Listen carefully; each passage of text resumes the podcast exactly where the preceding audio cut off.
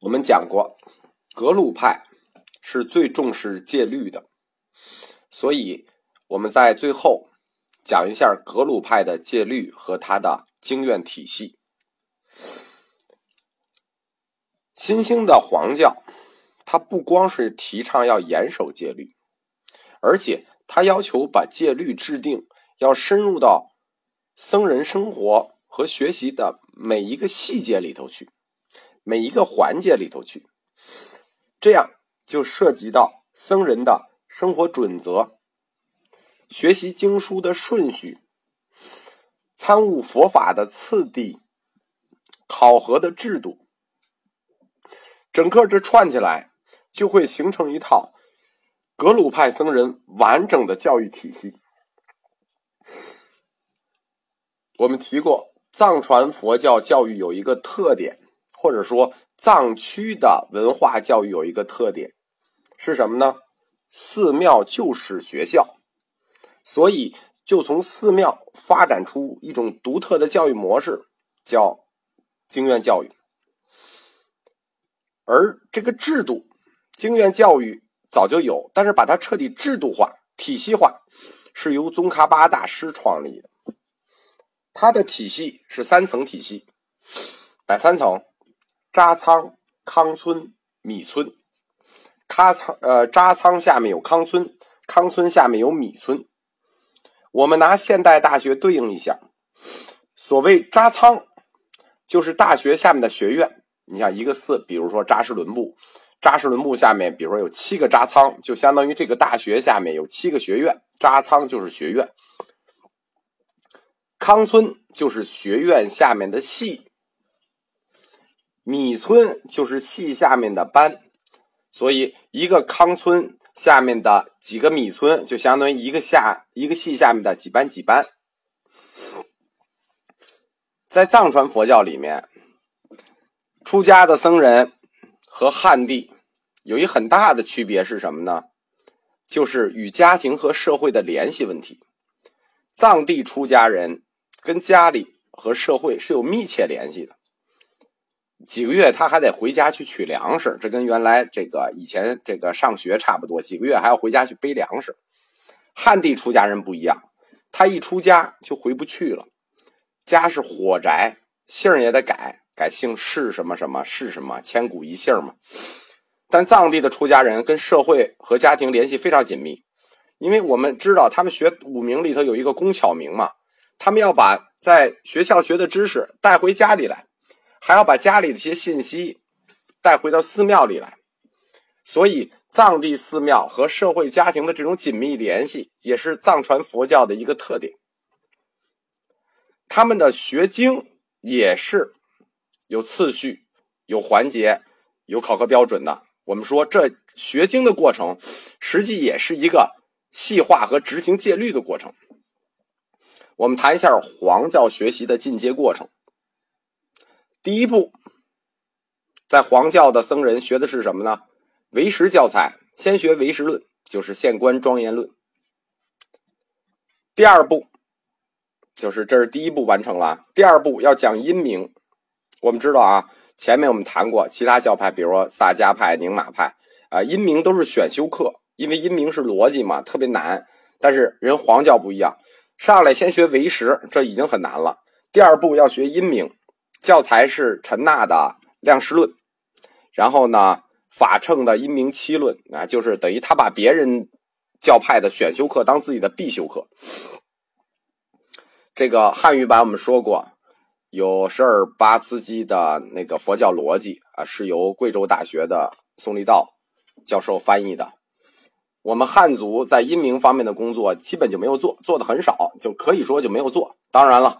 整个佛教阴明的研究者本身也很少，这个每几年有一个佛教国际阴明学会，每次开会据说最多是有三十人，少的时候连二十个人不到，因为它确实也是这个佛教逻辑里最难的一部分。如果我们对应西哲的话，它基本上可以说就相当于西哲里的黑格尔。就是黑格尔写过一套书叫《小逻辑》嘛，基本就相当于黑格尔这种这种位置和这种学术水平。第三步就要讲中观，这个挺逗的啊。这个它是从南往易讲，中观其实相对是要容易一些的。这个格鲁派第三步要讲中观，教材呢入中论，这个我就非常熟了，就是是中观六部之一了。因为现在整个藏区奉行的中观是两派，就是说中观到后期还是也分的，就是前期中观、后期中观，它是分的。在藏区的中观是有自序派和应承派两派。宗喀巴大师就是黄教，他是应承派的。到第四步，就是第三第一步学这个唯识，第二步学阴明，第三步学中观，这样就怎么把学术的东西都学完了，就是把这个形而上学的部分就学完了。第四步就是生活中的事情了，就是学戒律。第五步，第五步呢，就是落回到这个。我们能理解的范畴就开始讲宇宙观了，呃，就是讲这个世界哲学观了。前面那一部分我们讲叫认识论，后面这部分是讲这个宇宙观。它这个教材第五部这教材是俱舍论，就是小乘的经典，有部的经典。俱舍论呢，就是我们提过，所有的藏传佛教教派这个俱舍论都是必须学的。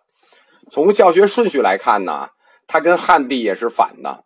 汉地是从简单往难学，就学习的过程从简单往难学。这个藏地佛教学习是从难往容易学，就是俱舍论最容易嘛，然后那个中观相对容易点嘛，唯识最难，因明最难。结果他们那教材顺序是先学最难的，他们顺序是什么呀？是唯识、因明、中观，最后俱舍，等于跟我们汉地佛教学者学习顺序是反着的。所以呢，这个。我我我也不太了解他们为什么是这么设计这个过程。整个学完了这五套以后，就包括戒律、这个认识论的三部、这个世界观的一部和戒律。学完这五部以后呢，他们叫考试。他跟我们汉地不一样，汉地的佛那个僧人高僧有的时候就是自自我宣布，自我宣布我成高僧了，自我宣布我得道了，自我宣布我就是大师了。那个。藏地不一样，你光学没有用，你必须得考试。就是它完全跟汉地是反着的。汉地到禅宗的时候就是顿学，就是一玄的这叫顿学，顿悟成佛。他们是完全渐学，就是要一步一步来。他们考试不光要考试，他们还有自己的学位体系。我们前面提过这个，呃，噶举的，呃。叫哦，对，宁玛的燃将巴，他这自己有自己的学位，他这个学位叫格西。黄教的格西学位是分四个层次的：林赛格西、多然巴格西、错然巴格西、拉然巴格西。第一个层次叫林赛格西，最简单，是在扎仓里的，就是在学院里自己的笔试，第一层学位。第二层学位就相当于你学习了显密之后，你先笔试名词解释啊，这那的那笔试。第二级仍在扎仓里，但是这个就是西藏佛教特有的特点，就是开始辩论了。这个但是这个辩论是在系里辩论，就是跟高年级的学长去辩论。如果跟高年级的学长辩论完了，得到了认可，你的学位可以再受高一级，从林赛格西升到多然巴格西。再往下一级，你刚才是在戏里辩论，这回你你你你你你已经可以杀出戏了，那就要在整个寺庙辩论，相当于在整个大学里辩论一样。这个时候，辩论你仍然胜利了，那你就叫错然巴格西。最后一步，那很显然了，那个就是宗喀巴大师这个搞的这种传召大法会，就是几年在拉萨举行一次传召大法会。如果在这个传召大法会上，你仍然辩论出局。就是辩论出来，就跟当年唐僧一样，那你就叫拉然巴格西。这个拉然巴格西不得了了，叫头等或者一等巴格西，就是拉然巴格西，就是一等巴格西。这四个等级的格西考试啊，最最难的那个就是拉然巴格西啊，据说。最高的时候参与的僧众辩论高达十万人，那就没有人么什么人能获得，可能这十年就仨人获得，这十年就俩人获得。一旦获得了这个头等八格西，那你肯定是寺主，比如甘丹寺东院的寺主，就是相当于一上来你就是这个学院的领袖了，相当于做主学院院长。在藏传佛教历史上，就是从黄教历史上看，因为我们黄教离得我们已经比较近了啊，这个记载都非常细啊，每个人的记载都很细了，基本上就跟清史一样，都查得很清楚。一个孩子从小入寺，五岁进学校学习，从小入寺，最后能达到有成就，咱都不说达到拉然巴格西，就是达到错然巴格西，多大年纪？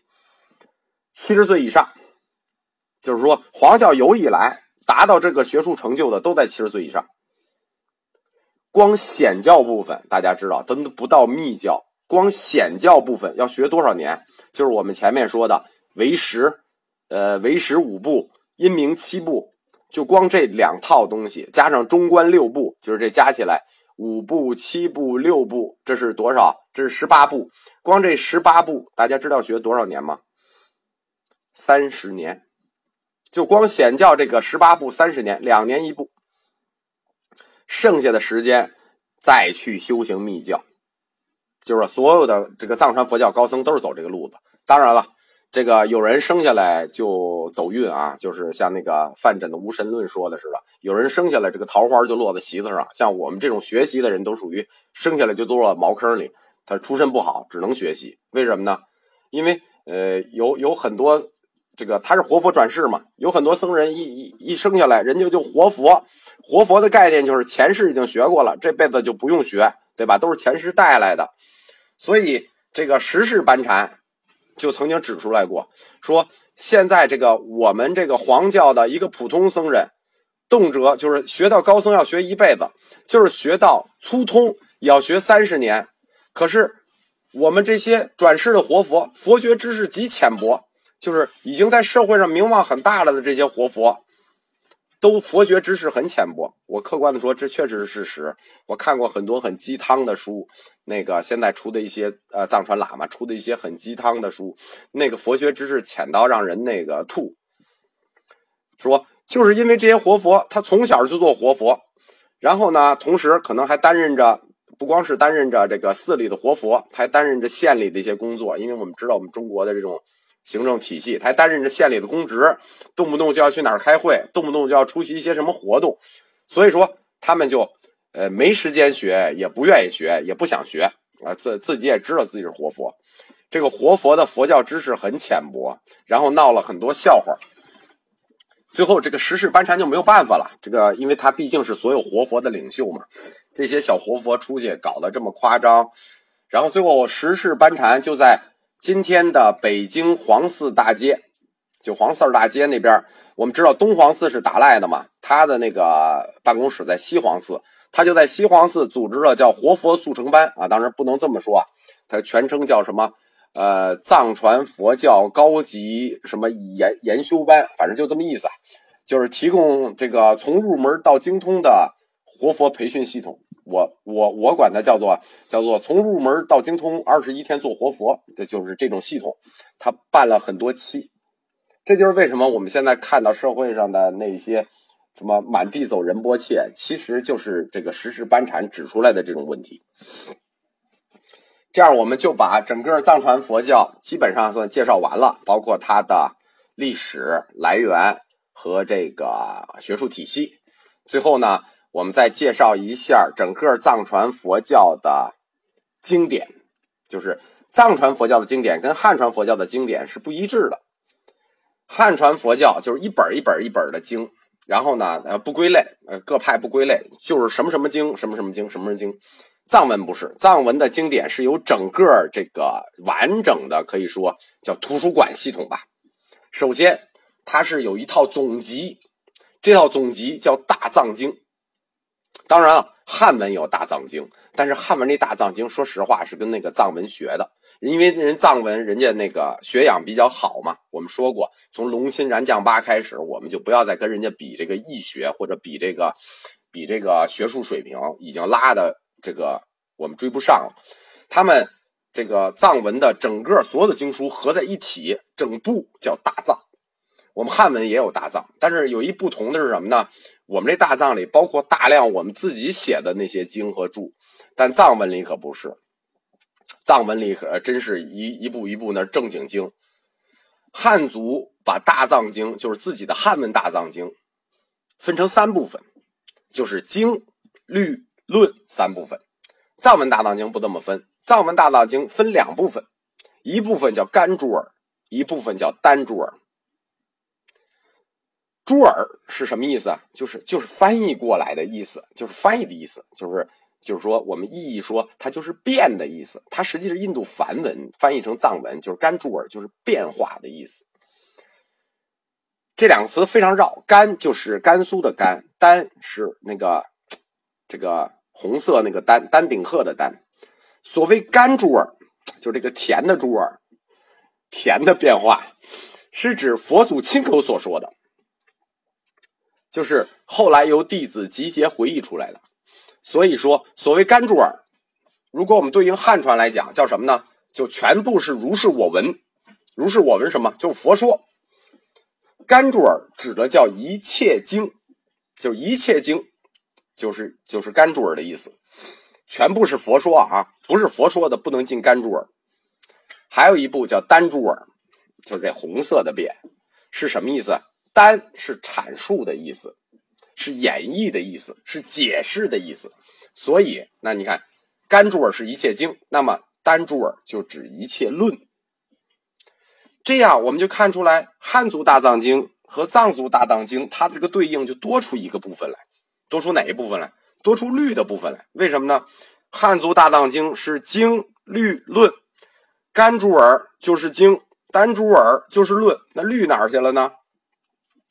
律被从中间劈开了，因为藏族人他比比较他比较这个怎么说呢？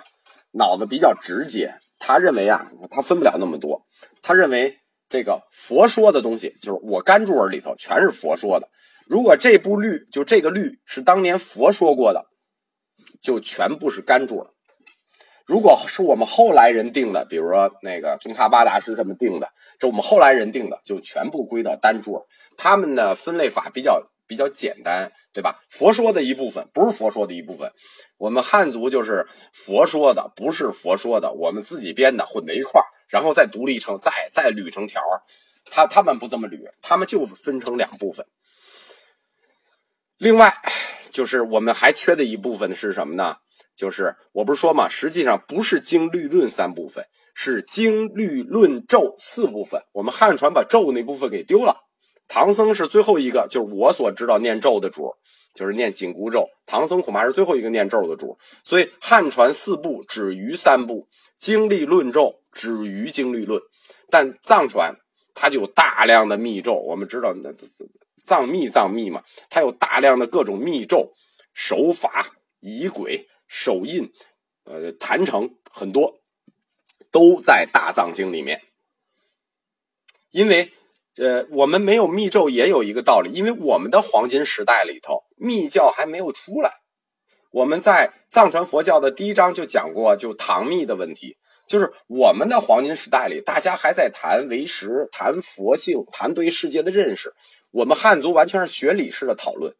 等我们就不兴这个了的时候，密教才兴起。所以说，藏传的时代正是印度教复兴的时候，正是密教复兴的时候。所以，这个为了适应这个传法吧，他就必须去放弃这个，把精把精力放弃到这些，就放弃那些高端的理论，向印度教靠拢，必须引入大量的印度教的这个密教部分。藏语佛教实际它比汉语佛教，它相对的要容易理解，为什么呢？藏语它和汉语的区别是，汉语是象形文字，藏语是拼音文字。虽然它们是同源的，但藏语是拼音的。它实际大量的词，就是它如果翻译过来，藏传佛经就在大藏经里，藏传佛经和汉传佛经有一大区别，就是藏传佛经只翻译意思，它不具体的去翻译词。比如说，我们中文如果翻译不出来一个词的时候，我们会编一个词。比如说，哎呦，这个智慧啊，这个词我们不知道怎么译，啊，音我们也不知道怎么译，干脆我们就编出一个般若，或者说这个菩提这个词，我们这个菩萨这个词我们也翻译不了，最后我们就就翻译什么菩提萨埵，他他就是说，我们为了汉语，有的时候为了优美，或者说因为我们的这种写这个文字模式，我们不得不这么翻译，我们不得不造出来大量我们自己都就是至少外行看不懂的词。但藏语里就不这样翻译，因为我们说藏语是它虽然是就是在国际语言学上，汉语与藏语它是一个系的，叫藏汉语系，但实际上完全不一样。它它是指这个音拼音文字，并且意义，就是我们举个最简单的例子来这个说我这个这个我这个这个理论吧，比如说菩萨，汉语直接翻译过来就叫菩提萨埵。你要找一个不理解佛教的人，你问他说这个什么叫菩提萨埵，他不知道。但藏语是怎么翻译这个菩萨的？他的翻译是说，在心中证得了。真理，并一步一步走向解脱的人，好理解了吧？或者是你藏语里有两我看过的两种翻译，还有一种翻译是说，在觉悟上断绝了烦恼的人，这好理解吧？尤其是前一个翻译，我我看到的，我觉得这个太好理解了。在心中证得了真理，一步一步走向解脱的人，就是菩萨。那这个多好理解，那我们那个菩提萨埵，你往哪儿理解去？而且根据翻译，很显然，我们一开始就提出来，佛教是无神论宗教。这个翻译说的很清楚了，菩萨是人，是人，是人，重要的事情说三遍，不是神。而我们汉地认为菩萨是偶像，啊，是神，得在寺庙里供着。藏地从来不这么认为，藏地认为。凡是在人间为佛教去做了大贡献的人，比如包括像我们这种愿意传播佛法的人，都可以称为菩萨，对吧？只不过我们这种菩萨小一点，人家菩萨大一点。我们只要是愿意为佛教在人间去做事情的，都可以叫菩萨，一致的。就像我说护法神一样，只愿你支持佛教，只愿意你这个维护佛教，这个。莲花生大师认为你都属于护法了，所以我说，就是我们最后讲一下《大藏经》作为整个这个黄教的收尾，就是提到这这地，就是因为翻译的问题，藏地佛教的水平、研究水平、理论水平都远远高于汉地，这也是为什么今天藏地佛教在整个国际学界都有影响力的。一个重要原因。